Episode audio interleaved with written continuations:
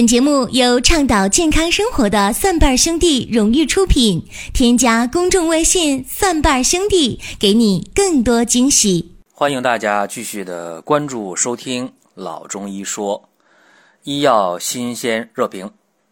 我们的节目起码有观点，至少有态度。今天我们老中医说的话题是冷冷清清国医节。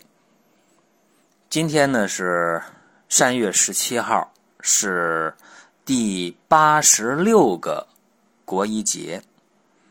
呃，我讲到这，今天是第八十六个国医节，很多人就纳闷儿啊，我咋没听过什么叫国医节呢？没听过，因为没听过，当然也就不知道这国医节还能有什么样的活动啊。说国医节是咱们吃什么东西纪念呢？还是搞什么聚会庆祝啊？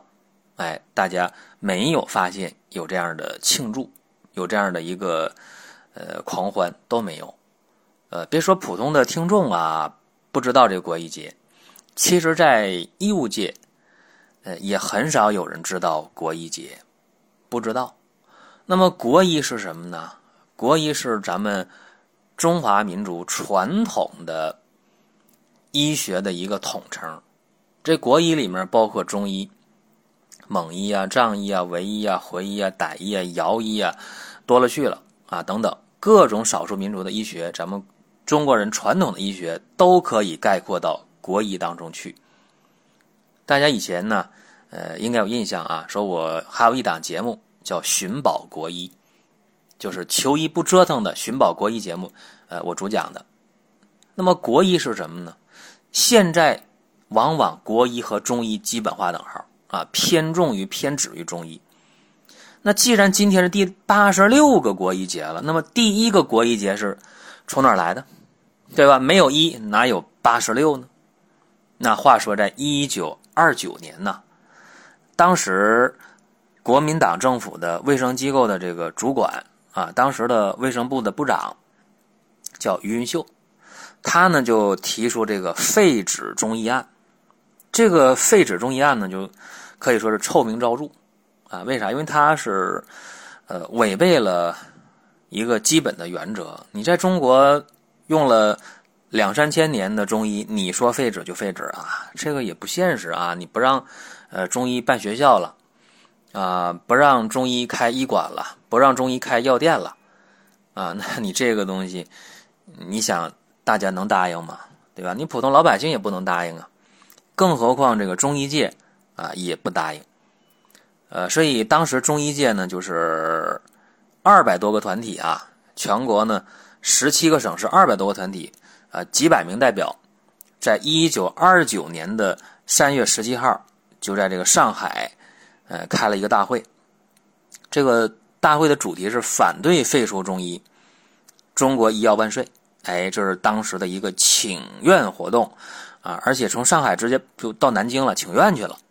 哎，呃，那通过这个事儿，哎，国民政府呢顶不住压力，哎，说不行，你看中医界都反对呀，啊，老百姓不答应啊，算了吧，这个废止中医案就没有通过啊。然后为了纪念这个三月十七号，呃，中医呢没被废止掉啊，于是呢。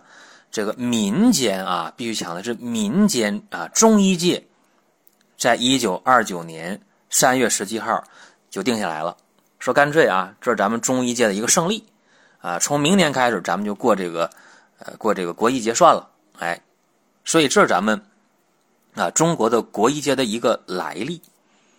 呃，国医节呢，在中国啊，在咱们大陆到现在来讲呢，基本上就是冷冷清清的。呃，知道的人不多，啊，重视的人更少。要说有庆祝有活动，几乎为零。但是我们看另一番景象啊，这个国医节每年在台湾省，哎，我们的宝岛台湾呢，每年都是过得轰轰烈烈、热热闹闹。而且每年国医节在台湾都会有国医节的论坛呐、会议呀。啊，学术交流啊，等等，每年都有，啊，今年仍然是有，呃，前些年我参加过一届啊，挺热闹的。呃，最起码啊，呃，中国人没忘本，哎，说有这么一个节日是中医人的自己的节日，这个挺重要。呃，随着一个国家的发展啊，啊，一个国家它会建立一个民族的自信。你看，说当这个国家经济地位啊、国际地位它不好的时候，大家往往没有这样一个民族的自信。没有，但一旦这个国家的经济实力、综合国力一旦在国际上有地位的时候，那么往往这个国家、这个民族，他要重新的找回一些自信来，包括中医药也是。那么中医药是我们国家的国宝啊，现在留存下来的古籍善本当中，不少于三分之一是中医药的典籍。可以这么讲啊，在列强入侵中国以后啊，近代西学东渐啊，西医呢就跑到咱们国家来了。于是呢，西医落地生根，尤其是在很多留过洋的人当中，哎，他留过洋，受过西方医学的这个洗脑之后，哎，回来了。回来之后，他就说：“哎，这个不科学呀，哎，那个不科学呀。”你包括国民政府的这个余云秀，还从日本回来的，所以他觉得，你看你这中医啊不科学。其实退一万步讲，今天的日本包括韩国，把中医研究的或者发展的比我们在某种程度上还要好。怕什么？就怕这半吊子。哎，说外国的什么都好啊，一切都是对的，这就坏了。包括在今天，包括在去年二零一五年啊，呃，这个我们国家的。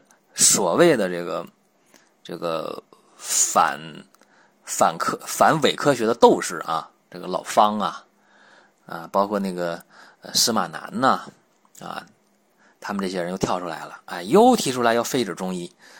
呃，这个我就不评价了，他们对还是错啊？这大家呢，呃，可以可以去查这些资料吧。之后呢，被被叫停了，谁叫停的呢？呃，当时的卫生部给叫停，说你们这么干是不对的啊，给叫停了。呃，我今天想说的是，中医啊，在历史的长河当中，呃，发展可能有一些不正确的地方，可能有一些糟粕，可能有一些不好的东西，可能确实有，但是，呃，它有更多的是合理性，这个你不能去否认，对吧？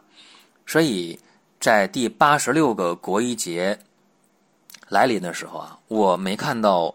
呃，我身边的哪家医院去庆祝这个节日，呃，也没看到哪些医生的组织啊，包括中医的组织去庆祝这个节日，我就感觉到和我几年前在台湾看到的景象是完全完全不一样的。包括今天很多这个中医毕业的医学生啊，到了医院之后，基本就被西化了。哎，你一切的指标，一切的标准，比如你的疾病的诊断标准。啊，你收住院的一个治疗标准，出院的康复标准，包括你出了医疗事故以后评价标准，这都是西化的，都是西医定的这些标准，条条框框。甚至有人提出来了，说你看，呃，从这个国民政府那个时候开始，呃，掌握着整个医疗卫生的这个部门，这些说了算的有话语权的人，他都是西医出身呐。所以呢，一切都是西化的标准，其实。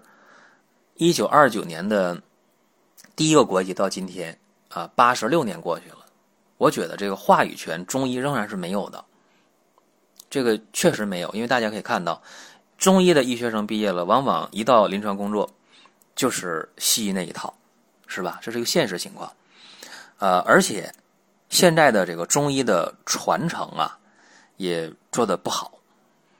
哎，好多时候你有一些好的家传的东西。拿不出来，比方说你家出来一个很好的一个方剂，哎，那么你有批号吗？没有，没有不让你卖呀，不让你用啊，是吧？啊，比方说你家成一些绝活手艺，然后这个东西呢，就往往就违背了一些啊目前的医疗的标准。那么你去给病人用的时候，用好了没人说你好，用坏了你的医疗责任，你的医疗事故，哎，这又是一个现实。所以在第八十六个国医节。啊到来的时候，我在想，哎，我们在大陆这些中医的从业者，呃，你应该建立自信啊！我相信中医的春天为时不远啊！因为这回整个“十三五”的规划当中，我们也看到这两会当中啊，对中医未来的这个规划特别好啊，包括呃，在千人当中啊，中医师的比例。有一个新的要求了，比例要上升，啊，在临床用药当中，中药的比例要上升，啊，包括说你这个医院当中中医类的病床的数量比例要上升，包括国家的整个医药产业当中中医药制药的比例也要上升，哎，这是一个国家战略，包括对这个中医的多点执业呀，中医的这个诊所的备案制啊，哎，我们也是特别期待，呃，我经常想，我走在。啊，台北的大街上的时候，呃，看到那么多中医的诊所，啊，我就在想，台湾人开中医诊所真的是，呃，挺方便也挺容易，啊，那什么时候在我们身边啊，这些好的中医能够轻松的开诊所，或者有一些有潜质成为好中医的年轻人，什么时候能够自由的去执业，啊，这是我特别期待的，同时也希望大家呢。